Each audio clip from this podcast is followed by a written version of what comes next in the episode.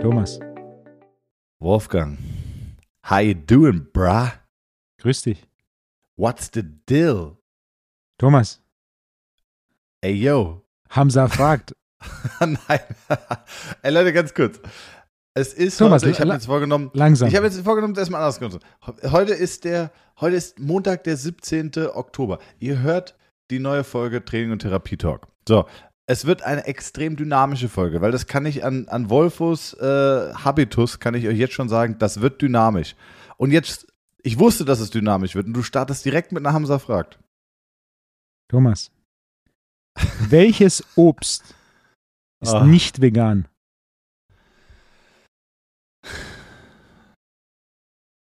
Welches Obst ist nicht vegan? Darf ich da die Folge, lass uns die Folge so, warte, warte, lass mich etwas drüber nachdenken, lass die Zuhörer etwas drüber. Das könnte der Cliffhanger sein, lösen wir am Ende der Folge auf. Da, darf ich deine rechte Hand sehen? Nein, ich, ich verspreche dir, ich google es nicht. Wir kommen so ein bisschen, aber das könnte der Cliffhanger sein.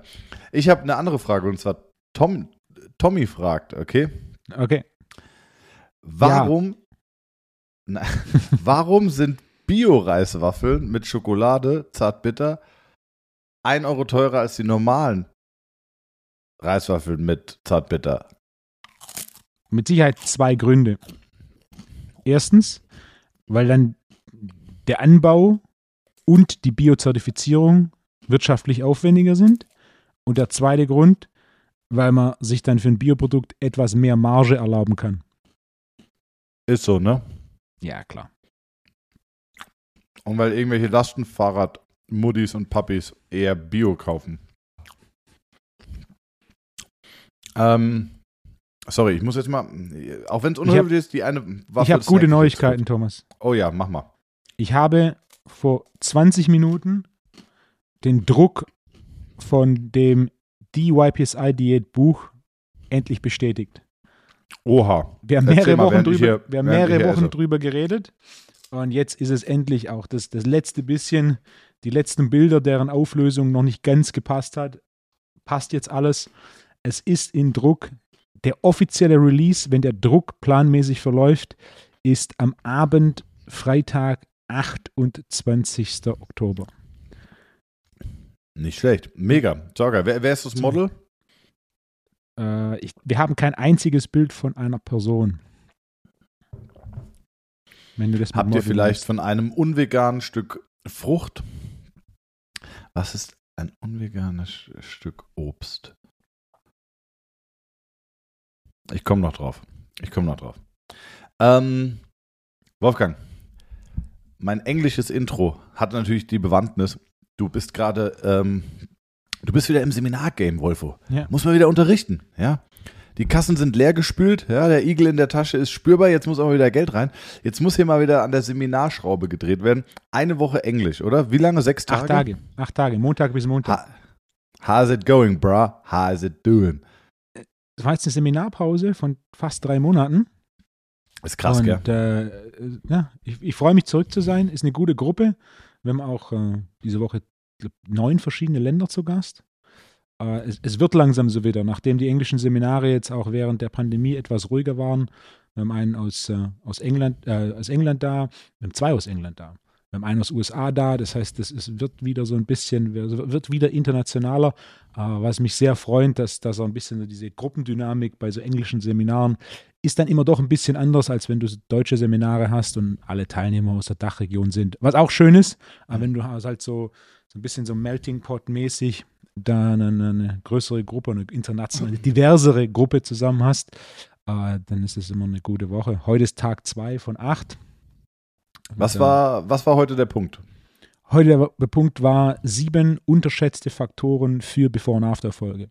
Unterschätzte Faktoren, die zwei Hauptfaktoren, die auch jeder anspricht, wenn es um Before und After, also Fett Oh, warte, Muskel ich möchte sagen. geht. Ich möchte sagen, Progression im Training und Schlaf als Regenerationstool. Zwei, zwei größere Faktoren. Ah. Training und Ernährung. Also das, das sind die Okay. beiden Hebel, an denen jeder dreht, wenn du Fett abbauen willst, Muskel aufbauen willst. Daran drehst du. mein Punkt ist halt, wenn du an den Hebeln drehst, aber du trotzdem an Plateaus kommst, es gibt noch andere Faktoren, die eine Rolle spielen. Und die sieben wichtigsten sind die, die ich heute angegangen bin. So wie erkenne ich es und wie gehe ich dann vor, wenn einer der Faktoren der limitierende sein kann oder ist. Apropos ist, Wolfgang, hey, was eine Brücke schon wieder, sehr Weltklasse, Wolfgang, wenn wir nicht irgendwie für den Grimme-Preis bald vorgeschlagen werden. Äh, apropos ist, da hast du aber jetzt schon wieder schön stunk gemacht mit den Veganern, ey. Ich sag dir, meine Inbox ist voll. Schreiben die nach der letzten Podcast-Folge, wenn ihr es nicht gehört habt, äh, dann gerne nochmal äh, ja, rück, rückhören. Äh, ist deine Inbox da auch so voll oder, oder kotzen sich da die Leute bei mir aus? Bei dir. Das freut mich. Ja. Ich hatte nur positives ja. Feedback. Ich hatte auch viel positives Feedback und dann haben sie, haben mir so viele geschrieben. Und äh, dann, dann muss ich aber doch immer sagen, so, ich bin doch da gar kein Experte. Also so schreibt was doch ist Wolfgang. Der, was ist denn der Kritikpunkt? Ja, der Kritikpunkt ist, äh, den, den kann ich, äh, kann ich nicht geben, es sind natürlich individuelle Kritikpunkte, aber ich glaube einfach, ja, dass da eine Meinung ist, die auch mit vielen Leuten einfach nicht d'accord ist. Ohne jetzt zu sagen, ob irgendeine Meinung richtig oder falsch ist, aber Wolfgang, das ist doch wie es ist. Guck mal, ein simples Beispiel. Ich finde, da muss man sich auch, und, und vielleicht kennst du das auch, weil ich meine, ich will uns jetzt um Gottes Willen nicht größer machen, als wir sind. Aber in unserer Branche kennen uns schon ein paar Leute. Wirklich. Nee, mhm. man, man kennt uns nicht landesweit, aber so ein paar Leute kennen uns. Dich noch viel mehr als mich, aber der Punkt ist, wenn du ein bisschen in der Öffentlichkeit stehst, egal wie viel es ist, mhm. gibt es auch immer Leute, die einen einfach nicht mögen. Also selbst wenn Warren Buffett sagt, ich spende die Hälfte meines Vermögens in die Bill Gates Stiftung, gibt es Leute, die daran Kritik und was Negatives ja. finden. Die dann sagen, ja gut, aber der ist so reich und so, ja, ja klar, aber prozentual hat er 50 Prozent gespendet. Also was ist daran jetzt Negatives auszusetzen? Ja, aber wenn man so viel, ja, ja, aber spende du doch mal 50. Also dieses, ähm, ich, mein Punkt ist so, selbst wenn du selbst wenn du, ich weiß nicht, ich wette sogar Mutter Teresa hätte Kritikpunkte oder auch Jesus Christus hätte Kritikpunkte bekommen. Ja. Der, die große Frage für mich ist immer, inwieweit sind sie berechtigt? Und, und gerade dieses, dieses Thema Meinung, um äh, den großen Donald Trump zu zitieren. Jeder hat das Anrecht auf eine eigene Meinung, jedoch nicht auf seine eigenen Fakten.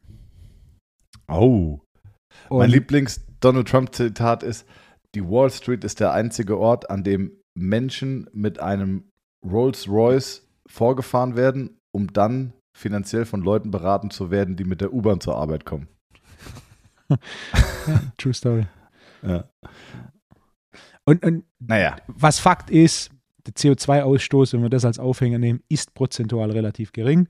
Was ebenfalls Fakt ist, dass der Mensch sich entwickelt hat durch tierische Kalorien, nicht durch pflanzliche. Und was ebenfalls geschichtlich Fakt ist, dass der Mensch durch Innovation Probleme geschaffen hat und konstant durch Technologie Lösungen für diese Probleme gefunden hat. Das sind drei Dinge, das ist keine Frage von Meinung. Wolfgang, äh, wenn du mich nach Meinung fragst, kannst du das Mikro so ein bisschen mehr zu dir drehen, dass du so ein bisschen frontal daran sprichst? Vielleicht, ja. Ah, das ist ein Träumchen. Wunderschön. Ja. Ähm, also auf jeden Fall, mich haben sie erreicht. Aber ich finde es grundsätzlich, ich freue mich darüber, wenn, wenn Interaktion stattfindet. Schreibt uns gerne zu den Podcast-Folgen. Wie gesagt, liked uns auch mal bei Spotify. Wir sind jetzt, glaube ich, bei fast 700. Ähm, das Ziel wäre wirklich jetzt 1000 zu knacken. Es wäre wirklich überragend, wenn, wenn jeder nochmal bei Spotify abstimmen könnte. Denn für uns ist es auch ein bisschen Arbeit, hier jede Woche zu sitzen und äh, bester Laune zu entertainen. Ich habe letzte Woche, habe ich nicht, ich, ich muss es zugeben, ich habe nebenbei so ein bisschen auch nach Geräten gestöbert. Also da war ich so ein hm. bisschen abgelenkt. Das werde ich diese Woche nicht tun. Ich bin voller Elan da, du auch. Weil kennst du, also heute wenn googelst einer du nur nach der veganen nee, nee. Frucht. wenn einer schlecht drauf ist, ne? Also das ist ja für, für die Leute, die Podcasts jetzt nicht aufnehmen. Ihr kriegt es ja fertig serviert, ja? Aber wenn einer von uns beiden müde ist oder nicht gut drauf ist oder Stress hat oder whatever, dann ist das kein Problem, dann zieht der andere den mit durch. Wenn beide einen Hänger haben, dann wird es eine harte Folge. Hatten wir mal beide jemals einen Hänger? Gleichzeitig? Nee, ne? Ja, heute nicht. Thomas. Wolfgang. Hamza fragt. Oh. Von über 200 Ländern auf der Welt, basierend auf der Aussage ihrer Botschaften, wie viele Länder haben keine Pizzeria? Boah. Sollen soll wir, da, soll wir da auch warten bis zum Ende des Podcasts? Nee, komm, das machen wir jetzt von 200 Ländern. Nee, das ist aber die Frage, was denn für Länder? Westliche Länder, erste Weltländer, Auf zweite Welt. Weltländer. Auf der Welt. Von allen gut 200 Ländern. Basierend auf der Aussage ihrer Botschaften. In wie vielen Ländern gibt es keine Pizzeria? Also entweder kann das so eine ganz normale Antwort sein, wie so äh, 52, oder es ist so eine Antwort wie keins. Oder eins. Hat der Vatikanstaat eine eigene Pizzeria in Haus? Das ist eigentlich die Frage, die es zu, zu klären geht. Äh, Es ist mitten in Italien. Der Vatikan hat Ja, eine aber auch- Pizzeria. Hat der Vatikan eine Pizzeria? Bin ich überzeugt. äh, dann sag ich, äh, boah, dann sag ich, ich sag kein Land. Ich sag, es gibt in jedem Land eine Pizzeria. Es gibt zwei Länder auf der Welt, die laut Nein! Aussage ihrer Botschaft. Ich hatte doch überlegt, ob ich eins sage. Ja. Welche sind es? Äh, Beide habe ich noch nie gehört davor. Okay. Für die Frage war der, Ähm. der, der Ghostwriter Philipp Schmieder. Shoutout an der Stelle. Shoutout. Ja, und äh, aber, aber liefert Hamza jetzt ab? Ich habe ein bisschen Druck Ja, gemacht. Hamza Ja. hat mir heute Morgen die Frage für heute gesagt. Und das ist die, welche Frucht ist vegan? Denn no, du, du hast ihn ja gechallenged. Nein, welche Frucht ist nicht vegan, ne? Äh, welche Frucht ist nicht vegan? Also die Idee ist ja, es muss ja irgendeine Frucht sein, die auch von Tieren irgendwie mitentwickelt wird oder bearbeitet wird, sodass äh, das, das deswegen rausfällt. Keine Ahnung, wa- was kann das denn sein? Wir, wir, wir kommen, ich komme noch am Ende der Folge, kommen wir noch drauf. Nicht, dass die Zuhörerinnen und Zuhörer abschalten. Aber ich habe auch noch eine Frage an dich, Wolfgang. Und zwar, bei einem englischen Seminar sagst du dann auch Rack? es ist mir heute wirklich auf der, Nein, das ist auf der Fahrt heute Morgen in die Praxis, habe ich an dich gedacht und habe gedacht, der arme Wolfo, der hat, was heißt der arme Wolfo? Wolfo hat jetzt ähm, englische Woche und äh, ob du dann im Englischen, ob du dann sagst, äh, yeah, äh, imagine an athlete is doing a squat in a rack oder Ich sag Squad Rack. Squat Rack. Äh, Aber warum sagst du dann? Du sagst ja im Deutschen auch Deadlift. Du sagst ja auch im Deutschen auch Squat. Aber- also du, Deadlift ist ja ein Name. Während das Rack ist ja quasi die Verdeutschung eines englischen Begriffes. ja, du sagst ja auch Squat und nicht Squat. Das ist auch ein Name. Ein Squat. Ist ja auch ein Name. Oh, das weiß ich. Also wenn wir hier irgendwelche, äh, ja, wenn wir irgendwelche äh, Studenten hier haben, die der englischen Sprache sehr mächtig sind, oder vielleicht nochmal einen Professor fragen könnten, dem würde ich gerne nochmal auf den Grund gehen, weil so sympathisch es dich macht, natürlich ist es auch ein USP, äh, deine kleine schwäbische Sprachbehinderung, das, das mögen wir alle, wir lieben das, Wolfgang. Und ich würde es dir ungern austreiben, aber da du ja auch ein Freund von klaren Fakten bist, wenn es jetzt da eine klare Fakt, einen klaren Fakt gäbe, der dann, der dann sagt, naja, das ergibt keinen Sinn, dann müsstest du ja deiner Natur entsprechend dich anpassen, Wolfgang. Oder ich werde das in dem Bereich künstlerische Freiheit. Ja. Ich werde Wir nämlich auch bei meinen englischen Büchern darauf hingewiesen, dass ich viele Worte mit einem Großbuchstaben beginnen, die eigentlich basierend auf englischer Rechtschreibung mit einem kleinen Buchstaben beginnen. Ich persönlich bin jedoch wahrscheinlich durch den Einfluss der deutschen Sprache davon überzeugt, dass gewisse Wörter, vor allem Substantive, mit einem großen Buchstaben beginnen sollten, um denen eine gewisse Wertigkeit zuzuschreiben. Deswegen schreibe ich in meinen E-Books Substantive größtenteils mit einem großen Anfangsbuchstaben, obwohl das eigentlich basierend auf englischer Grammatik nicht korrekt ist. Oder Groß-Kleinschreibung. Ganz kurz nochmal, ähm, vielleicht nochmal Bezug nehmen an die ganzen Veganer, die jetzt diese, diese Podcast-Folge wahrscheinlich, also hoffentlich immer noch hören. Ihr wollt mit einem Typen argumentieren, der sich der, der sich der, der sich bewusst der korrekten Schrift der englischen Sprache widersetzt. Leute. so, und bevor er diese Mühe aufbringt, erklärt mir bitte, warum Bio-Reiswaffeln jetzt so teuer sind. So, Wolfgang. Thomas. Ich war Ich gestern noch, ja, bitte erzähl mal. in meinem Keller. Nein, Und- was hast du da in deinem Keller gemacht, Wolfgang? Wenn wir schon bei Warren Buffett sind, der 50 Prozent seines Vermögens abgibt. Und zwar, ich habe einen Haufen Bücher in meinem Keller. Und ich habe mir das angeschaut und man behält so Bücher ja, geht dir wahrscheinlich auch so, primär aus nostalgischen Gründen. Und stolz, so, guck mal, was ich gelesen habe. Fakt ist, du liest die kein zweites Mal. Es gibt eine Handvoll Bücher, die da wirst du nochmal reinschauen, aber die absolute Mehrheit der Bücher liest du keine zweimal, richtig? Ja. Und ich habe relativ viele Bücher. Ne? Ich habe geschätzt, dass irgendwo zweieinhalb, dreitausend Bücher in diesem Keller liegen. Und ich habe entschieden, so ein Buch ist auch was Besonderes. Also mir geht es da oft so, wenn ich so ein Buch habe, auf das ich mich freue, das ich noch nicht gelesen habe, so ein gewisses Maß an Excitement, was steht da jetzt wohl drin und das ist eine gewisse Freude. Und ich habe mir überlegt, was ich mache. Oh, ich habe auch eine Idee, was wir damit machen. Sag du erst mal. Schieß los. Jetzt bin ich gespannt, ob. Äh Ah, ich habe noch so eine Bio-Reiswaffel im Mund. So, jetzt- Okay, warte, pass auf. Hm. Tut mir wirklich leid für all diese Schmatzgeräusche hören. Wirklich, tut mir wirklich leid. Ist nicht meine Art. Ich habe in jungen Jahren mal einen Kniggekurs gehabt, Wolfgang. Hm. okay. Und ähm, bin eigentlich, bin ich glaube ich, ich bin sehr sicher, was, ähm, was das Benehmen im Restaurant angeht. Und dass man auch nicht mit vollem Mund redet, aber ich habe wirklich einen, einen tierischen Hunger. Hast du keinen Hunger nach dem Seminar? Ich habe in der letzten Pause extra was gegessen, dass ich jetzt keinen Hunger habe. Okay, ähm, oh, da muss ich dir gleich noch auf meinen. Erinnere mich daran, ich will, ich will nochmal deine Meinung zu meinem Shake. Manchmal hat man ja so Phasen, wo man gewisse Shakes gerne hat. Ja. Wir verrennen uns heute, das ist die Dynamik, Wolfgang, das ist die Power. Can you feel it? Just do it. Also, wir nehmen diese Kartons und bieten die für eine Spende, für einen guten Zweck beim nächsten TNT Summit an und du kannst sie dann noch signieren. Hm. Meine Idee ist fast die gleiche. Und zwar werde ich ein paar von den Kisten. Alles bis auf den guten Zweck.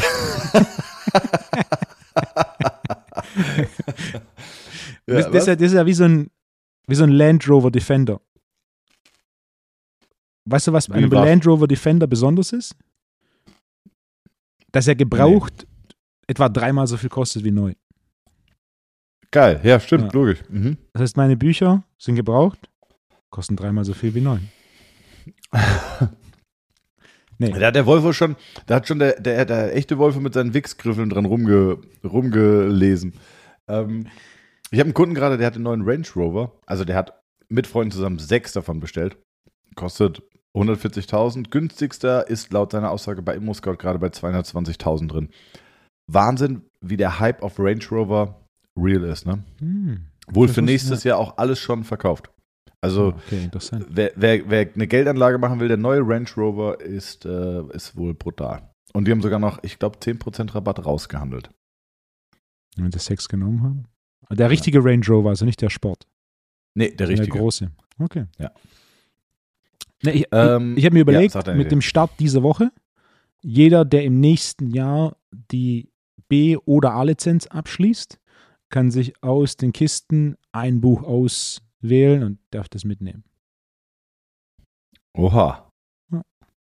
Und alle, die schon die A-Lizenz abgeschlossen haben und ins YPSI kommen, dürfen sich ebenfalls ein Buch aussuchen. Wir verschicken nichts, aber die quasi, um die nicht zu benachteiligen, die der, die A-Lizenz in der Vergangenheit abgeschlossen haben, quasi bekommt jeder, der die B- oder A-Lizenz abschließt, beziehungsweise die A-Lizenz abgeschlossen hat, eins der Bücher, freie Auswahl. Wir bringen die Kisten hierher. Geil. Drei, vier Kisten bringen Ey, wir her, wir- wenn die leer sind. Wollen wir nicht, weil wir haben jetzt mittlerweile echt eine, echt eine Reichweite. Wollen wir mal eigentlich mal so ein karitatives Projekt starten? Kannst auch sagen, so, nee, fuck it, wir haben zu viel zu tun. Nee, fuck it, wir haben zu viel zu tun. Okay. Sonst wäre die Idee gewesen, so, ey, mal Ich, irgendwie. ver- ich verschenke gerade meine Buchsammlung und du, startet, du sagst, wir sollen irgendwas Karitatives starten.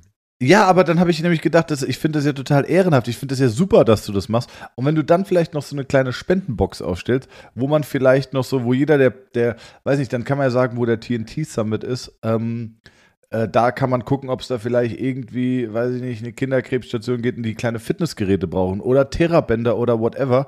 Wir werden ja jetzt keine Riesensummen zusammenbekommen, aber dass man dann vielleicht, ähm, wenn wir da vielleicht in einem Jahr mit Spenden 1000 Euro zusammenbekommen oder so und wir kaufen da ein paar Sachen, das wäre doch eigentlich auch was Schönes. Da könnten wir doch als Podcast auch was zurückgeben. Ein Rack. Können wir uns dir nochmal. Ein Rack? Oh, ich will. Aber du wirst ja eh Rack sagen. Ja. Das ist eine gute du Idee. sturer Schwabe bist. Ja, Lass das mal ausarbeiten. Dann könnten wir es beim TNT Summit, könnten wir noch so eine kleine Spendenbox machen. Und dann können wir da ja auch noch, ähm, was übers Jahr alles so angekommen ist.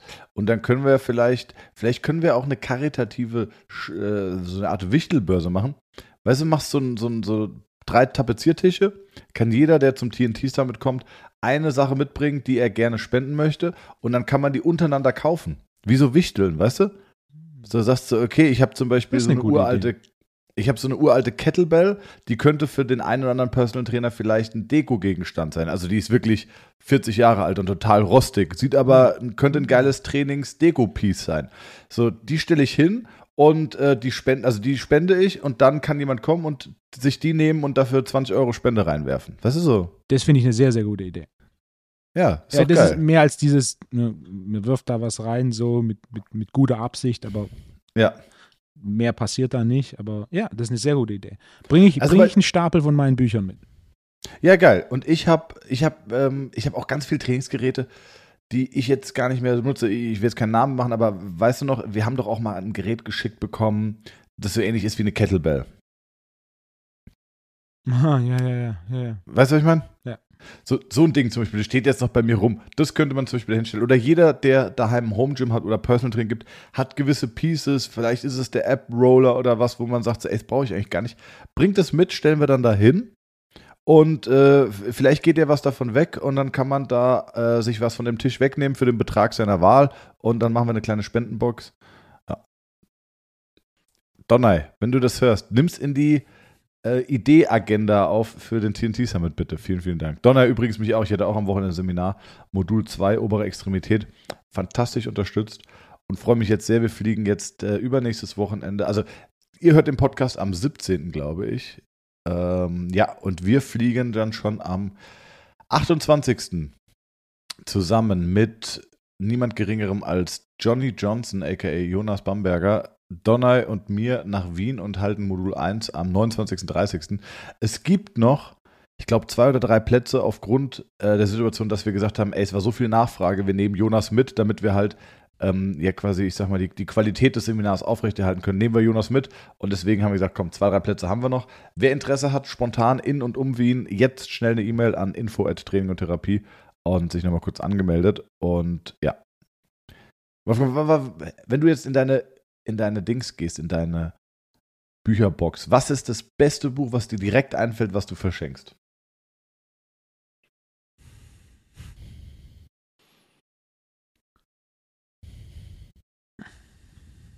Das ist eine gute Frage, auf die ich tatsächlich keine Antwort habe. Bodo Schäfer, rasier deine Haare, veränder dein Leben. Wohlstand deine- fängt im Kopf an. Wohlstand fängt auf dem Kopf an. Gibt es dieses Buch, Rasier deine Haare? Nee. Nein, aber Ah, weil du doch ja, irgendwann, du, ja, ah, du okay. hast doch gesagt, so, Ah, okay, ja, wenn ich stimmt, mir meine, Stimmt, wenn ich mir meine Haare rasiere, Ja. dann kann ich ja irgendwie so viel Bücher lesen. Und weil Bodo Schäfer einfach ein Finanzguru ist, habe ich Ja. gedacht, das könnte für mich sein. Ey, wie, wie gut wäre das? Bodo Schäfer, rasier deine Haare, rasier deine Haare, nicht dein Konto. Wohlstand fängt auf dem Kopf an. ähm, Warum, muss hättest das du Buch, keinen- warum muss das Bodo Schäfer schreiben? Kann auch ich Ja schreiben. gut, wer, wer, mir fällt kein anderer Motivator. Dirk Kräuter. Hast du dich eigentlich früher Dirk mit solchen Kräuter. Motivationscoaches? Rezepte. Rezepte von Dirk Kräuter. Kennst du Dirk, kennst du Dirk Kräuter Ja, nicht? ja, klar, klar. Also Hast du dich früher mit, hast du früher solche Motivationscoaches irgendwas gelesen? Ich habe ein paar Sachen gelesen, aber damals gab es meines Wissens nach nur die Amerikaner und die Deutschen gab es noch nicht. Und mittlerweile gibt es ja auch die Deutschen. Also eins der ersten Bücher, die ich gelesen habe, was so Persönlichkeitsentwicklung so war, war wirklich Bodo Schäfer, die Gesetze der Gewinner.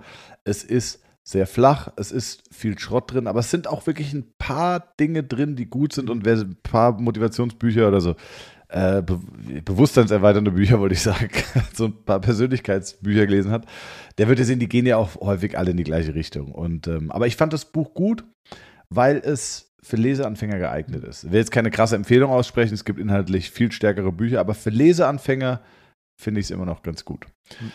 Für mich sind auch oftmals solche diese, diese Motivationsbücher oder Persönlichkeitsentwicklungsbücher ist ja mehr so ein bisschen Positive Reinforcement und eine Feinjustierung der Perspektive, als dass da tatsächlich irgendwas Revolutionäres Neues drinsteht. Also ich kann mich nicht er- erinnern, irgendwas gelesen zu haben, das was tatsächlich irgendwie neu oder anders war, sondern es ist ja mehr so ein bisschen seine Gedanken in diese Richtungen zu schieben und gewisse Grundideen und Prinzipien wieder in den Vordergrund zu holen.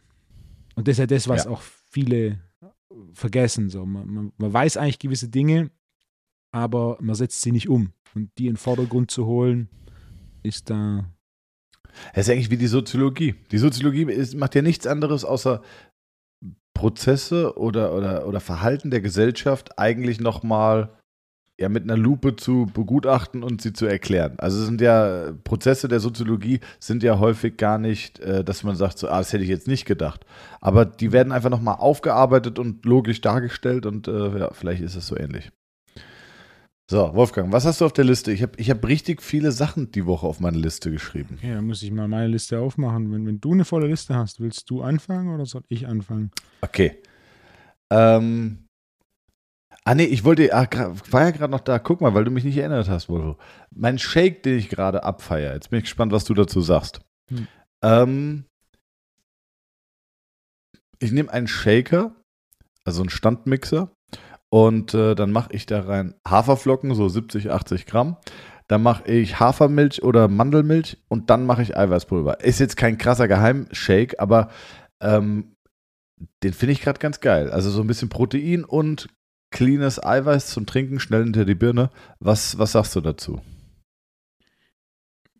Welche Mengen verwendest du da? Naja, 70 bis 80 Gramm Haferflocken, Mandelmilch, je nach Gefühl und zwei, drei Scoops Eiweißpulver. Wie groß ist so ein Scoop? äh, ja, weiß ich nicht, halt so ein Scoop halt. Was ist denn so ein, so ein normaler Scoop? Ja, so, also so, ich sag mal, so drei Finger breit. 15, 20 Gramm, ist es so viel wie ein ja. gehäufter Esslöffel? Das ist schon ein bisschen mehr. Okay, wahrscheinlich dann 60 Gramm Pulver, 50 Gramm Protein, also 60 Gramm Kohlenhydrate. Ähm, was sage ich dazu? Er schmeckt offensichtlich. Ähm, ist Protein plus Kohlenhydrate. Das heißt, jemand, der kohlenhydrattolerant ist, der wird damit relativ zu zurechtkommen. Für diejenigen, die nicht so kohlenhydrattolerant sind, die werden davon wahrscheinlich ein bisschen Blutzuckerschwankungen bekommen und dann vielleicht auch Müdigkeit. Das heißt, so eine Mischung für die, die sich die Kohlenhydrate verdient haben, beziehungsweise aktuell die Toleranz haben, ja. Ich Ey, ich habe es ja wohl verdient, oder nicht? Ja, du hast eine relativ hohe Kohlenhydrattoleranz.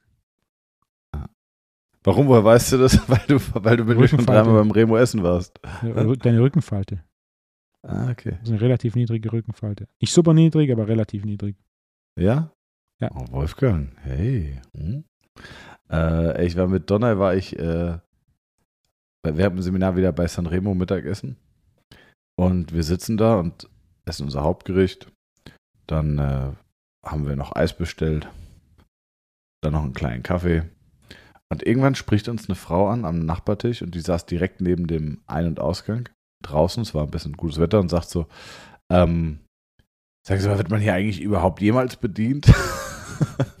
und dann ist uns aufgefallen, die saß 40 Minuten, die gesamte Zeit, während wir all das gegessen haben und bestellt haben, saß diese Frau am Nachbartisch und wurde nicht bedient.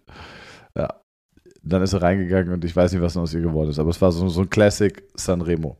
Trotzdem bester Laden. Ist ja schon ein bisschen schade, dass die ihren Service nicht auf die Reihe kriegen. Ja, kommt drauf an, für wen, ja. ja. Aber ja, gar keine Frage. Gar keine Frage. Aber hast du mir das nicht erzählt mit dem Kunden, der ähm, wenn er Schicht hatte und da kam eine, eine Tischreservierung für sechs Leute, ja, der ja. gesagt hat, nee, ist voll. War kein weil, Kunde, äh, sondern wir haben, wir haben Mittag gegessen in einem Restaurant im Süden. Und es war ein lustiger Kerl. Und tatsächlich der Kellner war Schüler von einem Trainer von mir, der immer dort Mittagessen war. Und der Trainer hat eine Zeit lang in der Schule als Sportlehrer gearbeitet. Und lustiger Kerl, der Kellner. Und dann irgendwann dann hieß hier, Telefon hat geklingelt, er ist reingegangen, wir haben gehört, was er redet hat, er ist schon voll und so. Und dann kam er zu uns an den Tisch und hat gemeint, die wollten reservieren für, keine Ahnung, acht oder zehn Leute. Und dann war so, habe ich denen einfach gesagt, ist schon voll heute Abend. Grundsätzlich, wenn in meiner Schicht irgendwie mehr als vier oder sechs Leute reservieren wollen, sage ich grundsätzlich, ist heute schon ausgebucht. Kein Bock auf Stress. Ja, ja, klar. Muss man, ja klar, muss man auch erstmal mit äh, die Eier haben. Aber logisch gedacht, Bodo Schäfer wäre stolz auf ihn gewesen. Ähm, also, was habe ich auf meiner Liste? Seitliche Bauchmuskulatur. Muss man die trainieren oder nicht, Wolfgang? Ähm, mhm. also zum Beispiel so Sachen wie Seitheben. Ähm, weißt du, mit einer Kettlebell oder mit mhm. so einer, die, diese seitlichen Crunches. Dann, ähm, oder Seitheben auf so einer 45 Grad Back mhm. Extension.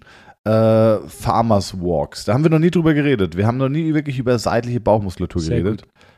Und da habe ich mir gedacht, das ist da bestimmt was, da haben wir beide Spaß dran. Soll ich anfangen? Ja, bitte. Wir müssen zuerst definieren, wie wir sie trainieren. Trainieren wir sie direkt bzw. isoliert oder trainieren wir sie indirekt so, wie sie auch grundsätzlich bei Bewegungen im Alltag verwendet wird?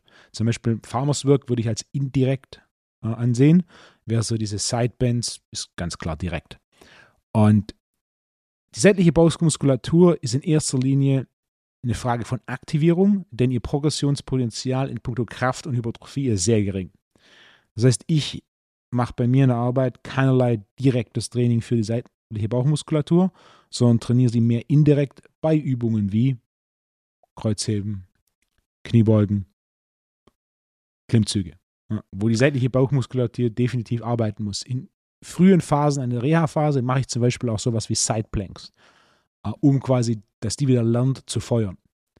Jedoch direktes Training wie Sidebands, also gerade die seitliche Beugung der Wirbelsäule mit Belastung ist was, was die Wirbelsäule grundsätzlich gar nicht mag.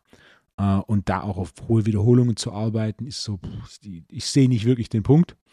Uh, das heißt, gerade progressive Überlastung der seitlichen Bauchmuskulatur mache ich nicht.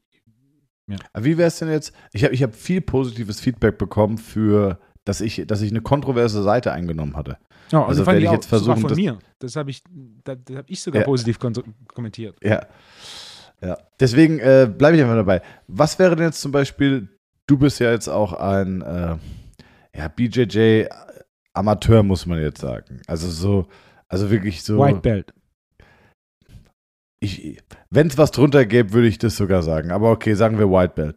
Ähm, da kommst du ja auch manchmal in eine Situation, stell dir vor, du bist zum Beispiel, du liegst auf der Seite und mhm. jemand ist auf dir. Und jetzt versuchst du natürlich, brauchst du ja auch extrem die seitliche Bauchmuskulatur, du brauchst sie auch dynamisch für eine Lateralflexion. Wäre es denn da nicht sinnvoll, dass du die vielleicht äh, versuchst, auch da drin stärker zu werden durch 45 Grad Back Extension, seitliche Seitneigung mit einer Kettlebell in der Hand oder, oder, oder, weißt du? Aber also, die, die ja? seitliche Bauchmuskulatur kann ja keine Kraft generieren. Wann immer du auf dem Rücken liegst und dich bewegst, wird die primäre Kraft durch Hüftextension und sekundär durch genau. Hüftflexion generiert. Aber nicht ja. durch die Seitbeugung der Wirbelsäule, was ja primär aus dynamischer Sicht die seitliche Bauchmuskulatur macht. Das heißt, wenn, wenn, wenn man in einer seitlichen Lage liegt, unten, und du quasi dich zur Seite bewegen willst, um in erster Linie dein Knie bzw. Unterschenkel zwischen dich und die Hüfte des Gegners zu schieben, dann basiert es primär über den sogenannten Shrimp. Also jeder, der schon mal beim BJJ war und sich aufgewärmt hat, äh, der hat schon mal geschrimpt. Ja, das ist, ja, das ist ein Wechsel zwischen Hüftbeugung und Hüftstreckung mit dem Ziel, dass du Distanz zwischen Gegner und deiner Hüfte vergrößerst, um so den Platz ha zu haben, das Knie nach innen zu schieben. Weil wenn du quasi, wenn der Gegner auf dir auf der Seite liegt, ist eines der primären Ziele, die du hast, den Gegner hinter deinen Knie bzw. hinter deinen Unterschenkel zu bekommen. Und dafür also ich erkläre es mal wegschrimpen. Ja, das läuft über Hüftflexion, Hüftextension, nicht über die Seitneigung der Wirbelsäule. Also ich erkläre es jetzt nochmal, ich erkläre es nochmal so für, für normale Menschen. Du liegst auf dem Rücken mhm. und äh, wenn du schwimmst, dann kannst du dir vorstellen, du liegst auf dem Rücken und du drehst dich jetzt zum Beispiel auf die rechte Seite und gehst in die Embryonalstellung. Exakt. So kann man sich das vorstellen. Also ja. liegst auf dem Rücken und dann rollst du dich ein in die Embryonalstellung. Aber äh, jetzt stell dir vor, du liegst schon in der Embryonalstellung auf der rechten Seite, also liegst du ein bisschen eingerollt mhm. und möchtest dann äh, den Oberkörper aufrichten. Dann passiert das ja über eine Lateralflexion. Wäre es da nicht von Vorteil, ein bisschen mehr Kraft zu haben? Ja, aber zur Seite, auf, zur Seite aufrichten würde ich grundsätzlich ja. nie, weil es mechanisch viel zu ineffizient. Also wenn, wenn ich schon im, im Embryo liege und ja. dann, dann ist der erste Schritt mein Knie in die Mitte zu bringen. Und das mache ich über eine Hüftbeugung.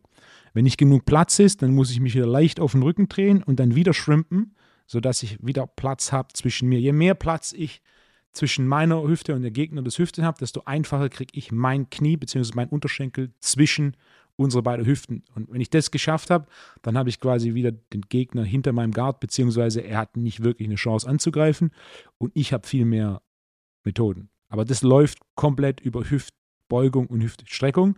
Seitlich aufzustehen, das, ne, das machen irgendwelche White okay. Belts. Das ist ja super ineffizient. Zur Seite hochzukommen. Ja. Hm. Okay. Also gibt es, ich überlege gerade, gibt es Sportarten, wo das sinnvoll hm. ist? Die Hauptaufgabe der seitlichen Bauchmuskulatur ist, die seitliche Stabilisierung des Oberkörpers. Gar keine Frage. Da, da kann ich gar keine kontroverse äh, Sicht einnehmen. Ähm, wäre es sinnvoll für Sprinter oder sonst was, was Isometrisches zu machen? Was ist die, wa warum macht man Farmers Walks, außer um Farmers Walks zu machen? Ähm, aus deiner Sicht? Also Farmers Walks, was ganz genau ist, ist eigentlich eine Griffkraftübung und fertig. Also, ja, aber du hast schon, du kriegst auch schon wirklich Muskelkater in der seitlichen Bauchmuskulatur. Ja, wenn du, wenn du einen schwachen Rumpf hast, dann, dann kriegst du auch vom, vom Farmers Walk äh, seitliche Bauchmuskulatur. Wenn du entsprechendes Gewicht tragen kannst durch den Griffkraft, dann, dann hat es auch einen guten Trainingseffekt auf die, ähm, auf den Schultergürtel, vor allem oberen Trapez, durch diese, durch diese isometrische Überlastung in der gestretchten Position. Aber ja. Okay, also du machst keine seitliche Bauchmuskulatur. Jetzt mal aus ich, Sicht eines Ich trainiere sie, aber ja. nicht, nicht direkt. Ja. Auch aus Sicht des Bodybuilders. Du hast ja kein Hypertrophiepotenzial. Also das, was da an Muskel wächst, das, was da wächst, wächst in Relation zum Rest. Der Bodybuilder braucht in erster Linie niedrigen Körperfettanteil und dann sieht man diese Sauerbauchmuskulatur. Dass du und viel die Form der Bauchmuskulatur ist sehr stark genetisch vorgegeben. Ja, ja, grundsätzlich die Form jedes Muskels. Die Form des Muskels zu ändern, du kriegst ihn größer und kleiner, aber tatsächlich die Form zu ändern, ne, der eine hat ein 8-Pack, der andere hat nur ein 4-Pack, äh, egal wie niedrig das Körperfett ist, der andere hat so, so riesen Kacheln, beim anderen ist es mehr so, so kleine Streifen. Bist du eher der 8-Pack oder der 4-Pack-Typ? 4-Pack. Ja, ich auch. Also, mir, nervt mich richtig. Ja. Siehst Batman, Spider-Man, Superman, Ja. alle wirklich von Gott gesegnet Ja. mit einem 8-Pack und äh, du hast so ein scheiß 4-Pack. Ja. hartes Leben. Ah, okay. Also, seitliche Bauchmuskulatur, deiner Meinung nach nicht trainieren. Wir machen das teilweise bei, wie du selber sagst, Reha, wenn jemand Rückenschmerzen Genau. hat. Ähm, genau, da ein bisschen Stabilisation, Ansteuerung, Genau, äh, genau. einfach allgemeine globale Rumspannung, wie du auch selber gesagt Sideplank, hast. genau so mache ich es. Genau. Sideplank, dann auch in verschiedenen Variationen. Ähm, ja. was, was hast du auf der Liste? Dann kann ich das hier mal löschen. Wenn ihr Meinungen dazu habt, schreibt uns die doch gerne. Die dürft ihr auch gerne mir schreiben. Ähm, trainiert ihr das? Wie trainiert ihr das? Warum trainiert das? Was sind eure Effekte? Auch als Physiotherapeut, bei welchen Erkrankungen trainiert ihr Sideplanks und habt gute Erfolge? Äh, am besten reproduzierbar. Gerne Bezug nehmen, ähm, nehme ich auch gerne in die Folge mit auf oder in die nächste. Ja. Ähm, Wir hatten vor kurzem einen kurzen Diskurs. Kunden schreiben uns regelmäßig und äh, machen Vorschläge. Und der Vorschlag in, in der E-Mail, und ich erwähne das jetzt, weil der Diskurs mit der Person sehr, sehr positiv war, was uns auch wirklich gefreut hat, dass es nicht so war, hey, ihr macht es schlecht, ihr müsst es so besser machen. Und wir ihm dann quasi erklärt haben, wie wir es machen. Und dann er dann sich auch nochmal bedankt hat für die gute Rückmeldung und es natürlich auch für uns ein, ein guter Austausch war, um zu sehen, welche Gedankengänge die Leute zu haben, um dann auch so ein bisschen in die Richtung Informationen zu geben. Im Endeffekt, die Aussage seiner E-Mail war, warum wir für unsere Pulverprodukte primär Sucralose verwenden und nicht Stevia oder Erythrit, wovon er ein großer Fan ist. Oder auch eine Alternative wäre Alulose. Ähm, wir verwenden Sucralose, weil es für Pulverprodukte die mit Abstand beste Lösung in der Praxis ist, in den meisten Fällen. Wir haben ein Produkt, da ist auch Stevia drin, aber das war tatsächlich das einzige Produkt, das wir mit Stevia so hinbekommen haben, dass es schmeckt. Ähm, Erythrit ist ein Zuckeralkohol, da steht auch grundsätzlich die Warnung drauf, dass es abführend wirken kann. Du hast kriegst Durchfall. Äh, Ob es abführend wirken oder nicht, Danke. das ist eine recht äh, individuelle Geschichte. Man geht davon aus, dass du was, man ein Gramm pro Kilogramm Körpergewicht toleriert. Bei manchen ist es weniger, bei manchen ist es mehr. Manche finden den Geschmack von Zuckeralkohol toll, manche finden diese leicht beißende Süße hinten raus unangenehm. Äh, Und weiteres Problem ist mit dem Zuckeralkohol, dass einfach relativ viel Volumen in Pulver ist. Deswegen funktioniert Erythrit für uns nicht wirklich in Pulverprodukten. Äh, Alulose wird in einem Riegel verwendet, ist aber genau genommen so, dass Alulose in Europa nicht verkehrsfähig ist. Es gibt einige Hersteller, die dann einfach das Problem lösen über US-Importe, anstatt es hier zu produzieren. Genau genommen löst du nicht das Problem, dass die Produkte mit Alulose sind nicht verkehrsfähig. Es wurde 2019 der erste Antrag gestellt zur Anmeldung von Alulose in ähm, Europa, aber erfahrungsgemäß eine solche Anmeldung mit dann Durchlaufen von entsprechenden Nachweisen zur Risikobewertung und so weiter dauert ewig. Alulose ist interessant, ist tatsächlich, aber es ist aktuell und auch mit hoher Wahrscheinlichkeit in den nächsten Jahren nicht zugelassen. Ähm, dementsprechend ist Sucralose die Eins. Sucralose hat relativ viel Medienaufmerksamkeit in den letzten Jahren bekommen, weil es einen negativen Effekt auf die Darmflora hat. Fakt ist, sehr viele Dinge, die wir tun und konsumieren, haben nachweislich einen negativen Effekt auf die Darmflora. Von Getreide über Milch, über Zucker, aber auch zum Beispiel sowas wie Zuckeralkohol. Du kriegst Durchfall davon. Ich denke, das ist relativ einfach, äh, dass Zuckeralkohol hier ein Stressor ist für den Darm. Das heißt, Sucralose ist für uns nach wie vor bei Süßungsmitteln die Eins für Pulverprodukte. Bin auch hier wieder überzeugt, in den nächsten zehn Jahren wird es da auch bessere Lösungen äh, geben. Sucralose ist schon eine bessere Lösung als das, was vor zehn Jahren üblich war, und zwar Acesulfam K und Aspartam. Und ne, so wenn da Feedback von außen kommt, das, das, ist immer ganz interessant. Und wenn denn dann der Exkurs auch so ist, dass man quasi Argumentationsketten hat und dann die ähm, dann Austausch stattfindet und die einzelnen Argumentationsketten verstanden werden, dann, ähm, dann finde ich das sehr gut und freut mich. So viel zum Thema mich Süßungsmittel freut. und der Einsatz ja. in, äh, in Pulverprodukten. Backen zum Beispiel oder Süßen von irgendwelchen Flüssigkeiten ist wieder eine andere Geschichte. Also zum Beispiel sowas wie Birkenzucker eignet sich recht gut zum Backen, wo auch das Volumen tatsächlich ein Vorteil ist. Ähm, ja.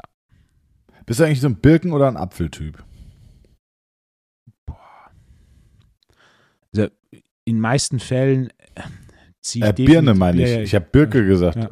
In den meisten Fällen würde ich den Apfel vorziehen, aber es gibt definitiv auch Szenarien, da finde ich Birne einen sehr angenehmen, angenehmen Geschmack. Ich mag eigentlich Birne mehr als Äpfel, aber ich esse so gut wie nie Birnen. Aber Äpfel gibt es ja auch deutlich mehr Sorten. Gibt es bei Birnen, ja. Birnen groß viele Sorten? Weiß ich nicht. Flüssig und fessig, äh, flüssig und fest. Aber was ich gerade noch gut fand, war, dass du einfach so mit äh, Begriffen um dich geschmissen hast. Sucralose, Stevia, Alulose, Erythrit und dann erklärst du, wirkt abführend. Das bedeutet, du hast Dünnpfiff. und du hast Durchfall. Du, hast, du, du, du wirst mit den wildesten ja, Fremdworten um dich. Zuckeralkohol, was Erythrit ist. ja, genau. Und, und, und abführend erklärst du. Das heißt, ihr bekommt Durchfall. Thanks, Wolfo. ja, ich dachte, um das quasi zu doppeln, weißt du? Ja. So. Und was war jetzt, was war jetzt nochmal der Punkt, warum ihr diese eine Form nehmt und nicht die anderen? Ja. Sucralose hat eine sehr angenehme runde Süße, was in Pulverprodukten einfach am besten funktioniert. Ja, es ist ein Süßungsmittel, und ja, es hat nachweislich negativen Effekt auf äh, Darmflora. Äh, Acesulfam und vor allem Aspartan ist da, was den negativen Effekt angeht, eine ganz andere Hausnummer. Äh, es gibt beispielsweise Stevia ist faktisch die bessere Lösung. Sie funktioniert aber eigentlich einfach geschmacklich in den wenigsten Fällen. Da gibt es natürlich auch Lösungen, wie zum Beispiel in den USA gibt es so einen Softdrink, der heißt Zivia, was sehr nah an Stevia ist und du hast dann Stevia in den Zutaten. Und ich weiß noch, als ich den das erste Mal getrunken hat und ich habe mich davor schon viel experimentiert mit Stevia und einfach die Stevia-Süße ist eine sehr eigene Süße. Ist, du gehst sehr schnell von, du schmeckst keine Süße hin zu süß Richtung bitter. Und dann habe ich das getrunken und dachte, wow, also aber ist überhaupt nicht die Süße von Stevia. Guck mir die Zutaten an und dann ist halt Wasser, gefolgt von Erythrol, was Zuckeralkohol ist. Und Zuckeralkohol hat so eine am Anfang runde und oftmals hinten raus beißende Süße. Und diese runde Süße funktioniert natürlich in so einem Getränk ausgezeichnet. Mein Punkt ist hier, der, die Süße kommt von dem Erythrol. Du hast Stevia in den Zutaten, dass du Stevia in den Zutaten hast und das Ding Stevia nennen kannst. Aber ich, das Stevia ist so niedrig dosiert, dass es nicht zur Süße beiträgt. Das heißt, es ist so ein nettes, ah, wir haben Stevia, aber eigentlich haben wir doch nicht Stevia. Was ich meine? Das war so wie man, das war so wie man, ah, okay, gerade so. Äh, eigentlich habe ich zugehört, aber ich habe wieder nur die Hälfte verstanden. Ähm, aber um jetzt mal bei dem Thema zu bleiben, weil ich glaube, ich kann jetzt mal auch einfach mal ein paar Fragen stellen, die bestimmt alle Zuhörer brennend interessieren. Zum Thema deiner Supplements. So. Irgendwann hast du gedacht, ich mache mal Supplements, weil irgendwie ist es jetzt alles nicht so, wie ich mir das vorstelle, okay? Und das, was, was mich dann interessiert ist, wie hast du angefangen, mit Supplements. Also, was war das erste Supplement? War das ein klassisches, ich würde jetzt denken, Proteinpulver? Oder hast du gesagt, ah, ich wünsche mir eigentlich einen Elektrolytkomplex, der jetzt nicht gerade äh, Elotrans ist? Und dann, wie hast du dann weitergemacht? Also hast du dann geguckt, was gibt es denn auf dem Markt? Was sind so, was haben denn, was sind die Inhaltsstoffe und was gehört da eigentlich noch rein? Also verstehst du, was ich meine? Wie, wie, was war das erste Produkt und wie hast du damit angefangen? Haben wir noch nie drüber geredet, aber interessiert alle Zuhörer und mich bestimmt brennend. Sowas wie Proteinpulver oder Aminosäuren, das gab es ja schon auf dem Markt. Ich wollte gibt's ja alles, ne? Ja. Aber Magnesium in der Dosierung, wie ich es damals wie ich's- oder wie ich es hatte zu Beginn, gab es nicht auf dem Markt. Was heißt hatte? Gibt es nicht mehr oder was? Nee, gibt's noch. Ja, Aber Ja, genau, weil du gesagt damals gab es das nicht auf dem Markt. Mittlerweile hast Ah, ja, du, hast ja, du Produkte, die die Dosierung haben, teilweise sogar identisch mit meiner, teilweise nahezu identische Formen, aber es gab auf dem Markt kein Produkt, das nur Magnesium in der Kapsel hatte, keine Füllstoffe und drei verschiedene ähm, Formen kombiniert hat. Die meisten Produkte waren eine Form. Äh, ich kannte ein Produkt mit zwei Formen. Aber dass du drei Produkt, äh, drei Formen für, oder drei Verbindungen für ein breiteres Spektrum verbindest, gab es nicht. Und oftmals hat es so 150, 200 Milligramm Magnesium in der Kapsel, was natürlich, wenn du dann im Grammbereich Magnesium geben willst, eine gewisse Hürde ist. Deswegen gab es da bei mir 525 Milligramm in der Kapsel drin, komplett voll. Und, ähm, und das war das Erste quasi, was ich so gemacht habe, mit dem Ziel, was zu haben, das für meine Kunden effizient ist und das aber so auf dem Markt komplett noch nicht gibt. Und dann zum Beispiel Aminoelektrolyt, das war dann das Dritte, was kam. Ich hatte immer Aminos aus USA und Elektrolyt aus USA. Und dann musste ich das mitbringen und wenn es leer war, war so, ah, jetzt muss ich wieder warten, bis ich nächste Mal in den USA bin. Und dann war mein Punkt, okay, ich mische das immer, weil die Kombination ausgezeichnet ist. Es gibt aber auf dem Markt kein einziges Produkt, das Aminosäuren mit Elektrolyte kombiniert, obwohl das eigentlich die zwei primären Dinge sind, die Sinn machen während dem Sport. Ja, ja, absolut. Und so kam der Aminoelektrolytkomplex. Und, und, und, und so hat sich das dann entwickelt und jetzt haben wir natürlich auch Proteinpulver, aber auch da wieder, wir haben krass gefüttertes Wide Away aus Frankreich, was auch unique ist. Also ich kenne keinen anderen Hersteller, der das hat. Wir haben Chlorella vulgaris aus deutscher Zucht und so weiter. Ist natürlich weiterhin das Ziel, Produkte zu machen, die es in der Form nicht gibt für die Zielgruppe, die wir haben, die sowas sehr schätzt. Um, ich, ich werde jetzt nicht anfangen, einfach ein stinknormales Weight zu machen. Da gibt es andere, die das machen, die das auch ganz ordentlich machen. Dementsprechend gibt es da für, für, mein, für, für mich keinen Grund, sowas zu machen. Wir sind natürlich, wir sind klein, so, kannst du Boutique-Brand nennen. Und dementsprechend ist mein Fokus auf, auf qualitativ hochwertige Produkte, also die Rohstoffqualität und dann Formulierungen, die du so auf dem Markt nicht bekommst. Am Ende vom Tag sind es alles Produkte, die eigentlich ich so haben will, weil ich sie nehmen will. Ja, krass. Wie hast du denn angefangen? Du hast dann erstmal gesagt, okay, ich will Magnesium, Research betrieben. Okay, es gibt nicht das, was ich will. Mhm. Woher wusstest du, dass du drei, dass es drei verschiedene Typen von Magnesium gibt, die aber auch sinnvoll sind zu nehmen? Weil theoretisch müsste man ja sagen, es gibt ja auch äh, Nahrungstechniker oder, Ernährung oder, oder Nahrungsmitteltechniker, die diese Produkte ja irgendwo auch konzeptioniert und auf den Markt gebracht haben und die dann gesagt haben, so naja, okay, ähm, wir haben uns jetzt für diese eine Form entschieden oder in dem einen Fall, den du beschrieben hast, für einen Komplex aus zwei Formen von Magnesium. Wie kamst du drauf, okay, es gibt drei, die sind notwendig, diese zu konsumieren und wieso gibt es dann nicht? Und wo hast du dann angefangen? Du musst ja auch die Rohstoffe einkaufen und wenn es, ähm, dieser, dieser dritte Rohstoff müsste ja dann rein hypothetisch sehr selten sein, außer du sagst, es gab alle drei, aber nicht gemeinsam, sondern es gab eins mit dem Rohstoff 1, eins mit dem Rohstoff 2, eins mit dem Rohstoff 3, aber es gab keins. Magnesiumverbindungen sind in der EU über zehn Stück zugelassen. Ähm, und das war im Endeffekt, das, das kam aus der Arbeit raus. Ich wusste ja, was es am Markt gibt, weil ich ja ständig geguckt habe für meine Kunden. Und dann habe ich einige verwendet, war damit dann aber auch am Ende vom Tag nicht so zufrieden. Und dann war die Überlegung, okay, wenn ich was eigenes mache, was ist tatsächlich besser? Und gerade dadurch, dass du verschiedene Verbindungen hast, die dann verschiedene Eigenschaften haben, war mein Ding, okay, um das breiteste Spektrum abzudecken, wie viele verschiedene Verbindungen brauche ich da in der gleichen, in der gleichen Kapsel oder im gleichen Produkt? Und da war drei die Antwort. So hast du das breiteste Spektrum an Aufgaben, die du, die du im Endeffekt konstant benötigst. Und dann, dann natürlich, wir, arbeiten da mit mehreren zusammen, die dann auch sowas wie Sourcing übernehmen ähm, und dann quasi, ich habe so eine gewisse Idee, welche was ich will und dann gucken die, was, was man bekommen kann und dann kriege ich Vorschläge für gewisse ähm, Rohstoffqualitäten und der Markt hat sich hier auch mächtig entwickelt. Also bei sowas Merkst du jetzt vom, merkst du jetzt vom Krieg oder so irgendwas, Corona, was, was, was Lieferengpässe ja, ja, angeht? Also, Ukraine ist, ähm, dadurch, dass natürlich Ukraine so ein bisschen das Agrarland ist der EU, also Beispiel Kreatin ist einfach nicht mehr zu bekommen. Wir haben auch Kreatinkomplex, ist jetzt so gut wie aus und es gibt auch kein Produktionsdatum. Also Weil der Kreatin. Rohstoff Kreatin wirklich Monohydrat einfach aus der Ukraine kommt? Wer da wie involviert ist, ist eine gute Frage. Okay. Sonnenblumenlecithin, das weiß ich, das ist direkt das Problem der Ukraine, aber auch was Kreatin angeht, hat, müssen die da irgendwo eine, eine, wichtige Rolle spielen, dass das halt einfach auf dem Weltmarkt seit einem Jahr mittlerweile nicht mehr verfügbar ist. Ja. Dann natürlich die Milchpreise haben sich angehoben, das heißt gerade beim Wide Away, äh, wir fangen das jetzt so ein bisschen auf, aber wir mussten schon einmal unser Wide Away Preis ein bisschen erhöhen und wenn sich das nicht normalisiert, äh, müssen wir das nochmal ein bisschen erhöhen. Also die Milchpreise sind, was das angeht, explodiert.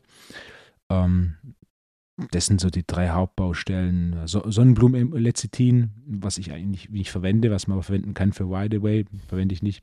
Ähm, das ist ein Thema, was ich mitbekomme. Äh, Kreatin, das ist für mich ein Thema, weil das, das verwenden wir.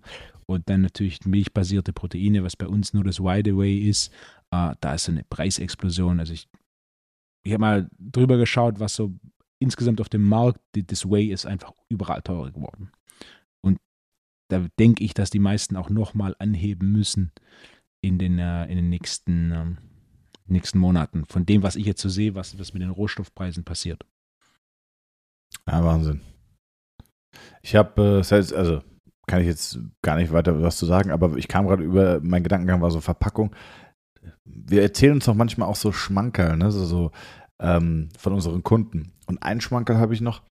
Muss ich jetzt gucken, wie ich das formuliere, aber äh, ah, wie formuliere ich das denn? Ich habe einen Kunden, der einen Kunden beraten hat, also er hat eine eigene Beratung und der vertreibt, äh, ich glaube, äh, wie heißt es denn so, so, so, also so Pappmaterialien, Kartons, mhm. Wellpappe oder irgendwie mhm. so. Und äh, das ist total spannend, weil er hat gesagt, ich weiß nicht, ob du es wusstest, aber so diese, diese Kartonage, diese Wellkartonage, die ist sehr, sehr, das Geschäftsmodell ist mega damit. Ist brutal krisensicher, ist äh, immer nachgefragt, also vor allem äh, verpackt und verschickt wird immer und das halt schon immer. Die, die Firma, äh, die er betreut hat, die gibt es in den 80er Jahren, machen mittlerweile über eine Milliarde Euro Umsatz.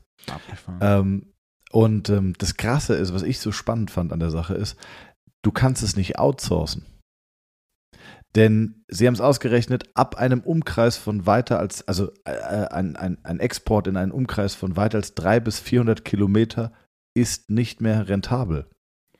Das, weil, weil, weil die, weil, was ja völlig logisch ist, der Transport ist ja unfassbar aufwendig. Ja. Das ist zwar leicht, aber es ist halt riesig an ja. Gewicht. Du verschickst ja quasi nur Luft. Ja. Und äh, du kannst jetzt nicht sagen, das sourcen wir aus und beziehen das irgendwie aus Asien oder aus weiß ich nicht wo und verschiffen das hier rüber. Ein Container hat vor der Pandemie 2500 Euro gekostet aus, aus China her. Jetzt sind wir bei 15.000 Euro pro Container. Lohnt sich nicht mehr. Das heißt, du kannst nur bis 300 bis 400 Kilometer lohnt sich der Transport von diesen Kartonagen. Und äh, deswegen hat diese Firma halt überall Standorte und brauchst halt auch keine Angst haben, dass das irgendwie outgesourced wird. Fand ich, fand ich total spannend. Über eine Milliarde Euro Umsatz. Abgefahren. Und vor allem und diese, in den letzten zehn ja. Jahren mit dem E-Commerce-Anstieg. Yeah. Er, er, hat gesagt, er hat diese Firma mitberaten seit, also seit ewigen Jahren, äh, ist jetzt raus aus der Beratung, aber der hat gesagt, als dann das Internet losging, sind die explodiert. Und er kannte ihn, der Kunde von mir hat sich selbstständig gemacht mit einer Beratung und äh, sein, das war ein Bekannter, der sich ein Jahr später mit dieser Firma selbstständig gemacht hat. Und äh, das war, also, der hat gesagt, von Anfang an, das Produkt ist halt unsexy. Klar, also es ist jetzt nicht ein super cooles Produkt, aber es ist halt, äh, es, es bringt sehr viele Vorteile mit sich, ja. ja Wahnsinn. Also oh, sehr gespannt. Sag mal, hatte ich jetzt bei der Höhle der Löwen gesehen, weil wir gerade bei Kartons sind? Ähm, war ein junges Startup, ist aber schon ein, zwei Staffeln her. Und die hatten angeboten aus Berlin und zwar viele Firmen bestellen, bestellen ja Dinge. So, und die kommen ja dann verpackt in einem großen Karton, sind häufig nochmal unterverpackt in kleinere Kartons. Und diese kleineren Kartons werden gar nicht benutzt, sondern werden häufig einfach weggeworfen. Und die haben gesagt, die gehen zu großen, ähm, also zu, zu äh, wie sagt man denn, äh, Versandhäusern, nicht Versandhäusern, hilf mir mal Wo kommen die denn, äh, so Umschlagsplätze, Distributeure? Nee. Ja, Logistikzentren. Logistikzentren, danke, exactly. Das habe ich gesucht. Gehen zu großen Logistikzentren und picken sich diese Kartons raus und benutzen die wieder. Also die kriegen dann diese Kartons, die teilweise unbenutzt sind oder in sehr gutem Zustand, kriegen einen Aufkleber, kriegen einen Namen, um so eine gewisse Empathie herzustellen. Also dann heißt der Karton zum Beispiel Stefan, kriegt einen QR-Code und wird wiederverwendet. Und dann kannst du mit diesem Paket was verschicken. Jetzt kommt es bei mir an, da ist ein Aufkleber drauf. Dieses Paket wurde schon x-fach benutzt, weil es natürlich die größte Nachhaltigkeit hat. Kostet dich als, als, äh, als der, der das Paket versendet, wohl 50% weniger Verpackungskosten. Äh, haben dann Beispiele gebracht, so ein Karton kostet 1,20 Euro, bei uns 55 Cent. Und du hast einen QR-Code, wo du als der, der das Paket empfängt, scannen kannst und sehen kannst, okay, dieses Paket war schon in Köln, vor drei Tagen war es in Berlin, jetzt ist es in Frankfurt und da kriegst du ja einen Bezug. Das heißt Claudia, also hier das Paket Claudia war jetzt schon da und da überall. Und ähm, der Rohstoff für, also die, diese Kartons kriegen die aus den, sag nochmal das Wort, Logistikzentren. Alter, mein Gehirn, aus diesen Logistikzentren umsonst. Die kriegen das umsonst, weil die Logistikzentren natürlich für die Entsorgung Geld zahlen müssen. Mhm. Freuen sich, dass die, dass die das nehmen.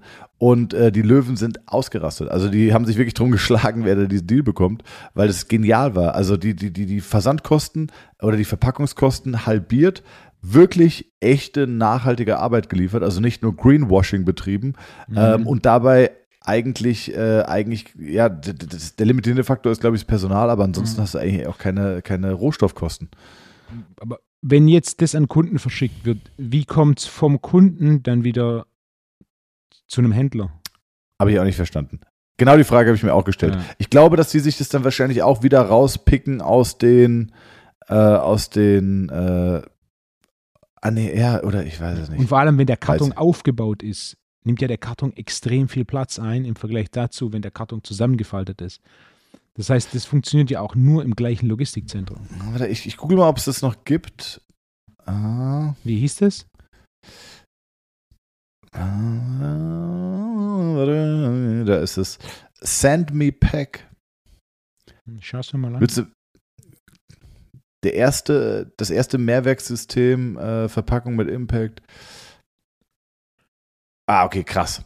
Hier steht auch bekannt aus, also jetzt, wenn für die, die googeln, bekannt aus Business Punk, RBB Galileo, Absatzwirtschaft, nicht mal die Höhle der Löwen erwähnen sie. Finde ich jetzt gerade schon ein bisschen spannend.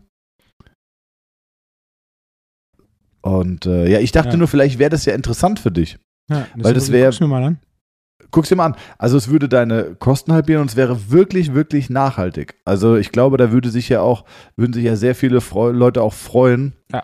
Ähm, Ich bin ein großer Fan davon, wenn, wenn was tatsächlich nachhaltig ist. Ja, richtig, ganz genau. Nicht so nur so ein wird, Greenwashing. Genau, ist halt einfach nicht Wie meine. Kack-Bio-Reiswaffeln, ey, braucht mir hier niemand irgendwas erzählen, ey, wirklich. Bisschen grünere Verpackung, ich zahle einen Euro mehr und am Ende äh, freut sich nur der, ja, der Kapitalist, der da steht. Die da oben, Wolfgang, die wollen uns unterhalten. die wollen uns doch klein halten. Äh, ja, guck dir das mal an. Also Send Nein, Me Pack. Send Me Pack. Ähm, ja, ansonsten gut. Was gibt's noch zu klären, Wolfgang? Wir müssen auf jeden Fall jetzt noch mal ganz kurz Hamza fragt's Frage auflösen. Ähm, ich lasse mich drüber, drüber nachdenken. Also, welche Frucht. Warte ganz kurz. Lass mich Fragen dazu stellen. Ist es eine Frucht, die im Reifeprozess positiv durch den Kontakt mit Tieren beeinflusst wird? Nein. ich habe gerade noch gedacht so, boah, hat das sich eloquent angehört, wie ich diese Frage hier rausgefeuert habe und dachte so, da kommt jetzt bestimmt ein Ja. Ähm, ist es eine Fun-Frage? Nein. Stell die Frage bitte nochmal. Welche Frucht ist nicht vegan? Oder wie kannst du das so Aber sagen? das ist jetzt nicht sowas wie die Tigerfrucht, weil Nein. hahaha ist ja ein Tiger drin. Nein. Oder, äh, ja, okay. Nicht die Vogelbeere, hö, hö, hö. Nein. Ist es eine Frucht, die ich in einem Rewe, in einem Regular Rewe kaufen kann, oder ist es so eine Sternfrucht aus Nein. dem Südhinter? Ich kann die nicht im Rewe kaufen. Doch, kannst du. Ah, okay. Oder ich könnte auch die Frage umformulieren, welche, welche Frucht ist fast immer nicht vegan? Da mag es dann mit Sicherheit ein paar Ausnahmen geben, aber sie ist eigentlich grundsätzlich nicht vegan.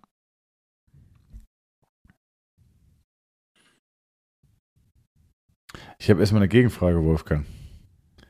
Ist eine Nuss eine Frucht?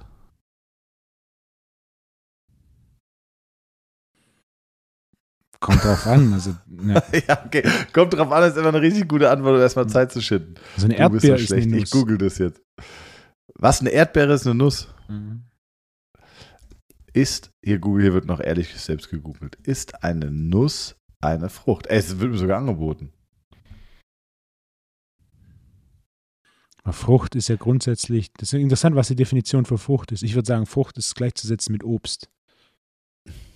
Botanisch gesehen sind Nüsse Schließfrüchte. Hm. Das heißt, bei einer Frucht, die komplett von einer Wand umhüllt wird, handelt es sich um eine Nuss. Diese Fruchtwand muss aus drei Schichten bestehen, die miteinander verwachsen sind. Die Nuss, die wir essen, ist der Samen der Frucht. Das klingt, das klingt wie so ein Slogan für, äh, für, die- für die YPSI-Produkte 2023, wenn es so richtig green wird. Mit Send Me Pack kannst du aufschreiben, die Nuss, die wir essen, ist der Samen der Frucht. Weiß auch niemand, was das, da weiß auch niemand, was damit gemeint ist, oder? Die Nuss, die wir essen, ist der Samen der Frucht. Also das ist ja wirklich so absolut just do it. ähm, gut, haben wir das geklärt? Was bleibt dir jetzt noch übrig? Ich weiß es nicht. Ich, ich rate jetzt einfach, ich sage eine Erdbeere. ist eine Feige. Okay. Weil die meisten Feigen enthalten Eier von Wespen. Ah. Oh, ist das unbefriedigend. Ey, sorry an alle Zuhörer, Aber du warst, die vorher, jetzt hier du, warst vorher, du warst vorher nah dran, als du gesagt hast, dass in irgendeiner Weise die Frucht in Kontakt kommen muss mit einem Tier. Jo, das war ja klar. Das, das war ja klar. Ja, aber das- war, was du so nicht weiter verfolgt hast. Ich bin unter uns, Wolfgang, ja. Also wirklich unter uns. Aber ich kenne so wenig Obst und so wenig Früchte. Ey, wenn du mit mir mal durch den Supermarkt gehst und hältst mir da irgendwie einen Sellerie hoch, ich glaube, ich würde nicht mal einen Sellerie erkennen. Also es ist du äh, kennst ja schon Sellerie. Gell? vom Namen, Wolfgang, aber nicht von seinem optischen Erscheinungsbild. Es gibt sogar zwei verschiedene Sellerie, eine Stangensellerie und eine Knollensellerie. Ja, siehst du da? Ah, doch, doch, doch, dann weiß ich. Also Knollensellerie kenne ich. Das ist der, der aussieht wie so ein Iro. Der ist unten weiß und hat oben so ein Iro, ne? Ja. Ein Stangen, Ja. doch, Stangensellerie Ja. kenne ich auch. Okay, schlechtes Beispiel. Aber ich bin auf jeden Fall, ich bin richtig schlecht mit äh, Obst und Gemüse. Richtig schlecht. Also, wenn du mich vorführen willst, kannst du mir, äh, ja, kannst du mir, äh, ja, irgendeine so eine Knolle vor die Nase halten, erkenne ich auf jeden Fall nicht. Würdest du sagen, würdest du sagen, du erkennst jedes Obst und jedes Piece Gemüse, was in einem äh, normal sortierten Supermarkt liegt? Ja. Gibt natürlich viel Obst, irgendwelches abgefahrene Zeug aus Asien. Ja, ja, genau. Wo genau. du dann so, aber das gibt ja im normalen, liegt ja im normalen Supermarkt nicht. Also in Ah, den. Supermarkt, in den ich gehe, kenne ich jedes Obst. Denn ich laufe da regelmäßig durch und ich gucke, was sie Neues haben und freue mich dann auch immer, wenn irgendwas da ist, was es schon lange nicht mehr gab. Jetzt am äh, Samstag war ich einkaufen. Es gab Ochsenherzentomaten, wovon ich ein Riesenfan bin und die gibt es so selten in Deutschland, weil die Haut zu schnell weich wird und die Lagerung damit schwierig ist. Ähm, aber von allen Tomaten ist die Ochsenherzentomate meine Favorite. Wolfgang, isst du lieber den, äh, die Chokja-Beete oder die Ringelbeete? Keine Ahnung. Ja, siehst du? Ja. Ja. was ist denn? Das sind normale äh, Formen von Beete. Rote Beete, Wolfgang. Ja, okay, ist rote Beete. Rote Beete würde ich erkennen, aber dass es da Untergruppen gibt, soweit sind wir dann doch nicht. Sagt der Typ, der mir eine Sekunde vorher irgendwie das, die Ochsenherztomate ans Herz Ja, aber legt. Ochsen, google mal eine Ochsenherzentomate. Also das ist jetzt schon ein signifikanter Unterschied. Okay. Ochsenherzentomate. Ah ja, okay. Ah, okay, ja, ja. Das Die kenn erkennst du sofort. Ja, ja. Gut, haben wir das auch geklärt? Bleibt nur noch eine einzige Sache, Wolfgang, für diese Woche, bevor wir dann nächste Woche äh, uns wieder hören. Und mach's. zwar, liebe Zuhörerinnen und Zuhörer, nehmt bitte mal euer iPhone, stellt die Diktierfunktion auf Englisch. Wenn ihr nicht wisst, wie das geht, geht mal unten links auf, den, auf diesen Weltbutton, haltet den gedrückt, Tastatureinstellungen, fügt einfach Englisch, USA hinzu und dann stellt ihr das ein und dann diktiert ihr. Und dann sagt ihr mal Armbrecht. und mit dem Ergebnis, was da rauskommt, entlasse ich euch aus dieser Folge. Wolfgang, ich wünsche dir alles Gute. Äh, das solltest du jetzt direkt als allererstes tun. Und äh, ich freue mich nächste Woche auf äh, ja, viele spannende Geschichte. Ich bin gespannt, wie dein Seminar zu Ende geht. Liebe Zuhörerinnen, alles Gute und äh, bis nächste Woche. Großartig. Gute Woche. Ciao.